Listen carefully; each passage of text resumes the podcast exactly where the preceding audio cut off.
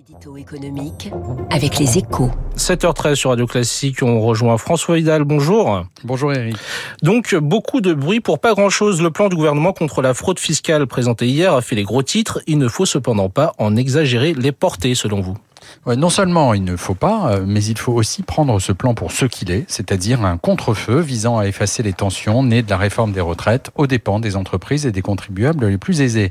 En laissant entendre sans fondement que les fraudeurs seraient nombreux dans ces deux populations, le gouvernement joue un jeu dangereux. Il flatte la tranche la plus populiste du pays, celle qui considère qu'il faudrait encore augmenter la pression fiscale sur les plus riches, alors qu'elle est déjà parmi les plus élevées en Europe. En fait, s'il faut trouver un intérêt à ce plan, c'est la création d'un conseil de l'évaluation des fraudes, grâce auquel il ne sera bientôt plus possible d'avancer les chiffres les plus farfelus sur l'ampleur de la fraude en Europe en France, de quoi torpiller le discours de tous ceux nombreux pendant la dernière présidentielle qui prétendent financer une politique de redistribution encore plus généreuse grâce à cette manne supposée.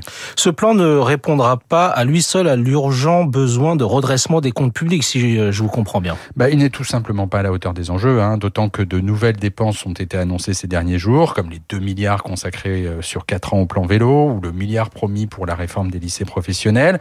En clair, il va falloir trouver d'autres ressources bien plus importante pour atteindre l'objectif affiché de réduction du déficit, qui pour mémoire, mémoire doit passer de 5% environ cette année à moins de 3% en 2027. Bruno Le Maire a d'ailleurs levé un coin du voile hier hein, sur l'ampleur des économies nécessaires l'an prochain. Les différents ministères devront réduire leur train de vie de 7 milliards, ce qui est loin d'être anecdotique. Et parallèlement, les politiques publiques les moins efficaces seront mises à la diète. Les emplois aidés, euh, notamment, seraient dans le collimateur de Bercy. Autant dire, Eric, que le sujet est loin d'être épuisé. Merci François Vidal, directeur de la rédaction des Échos et à la une de votre journal ce matin. Attractivité, la France marque des points. 7h15 sur Radio Classique. Loïc Quentin, le président de la Fédération nationale de l'immobilier et la star de l'écho ce matin, c'est tout.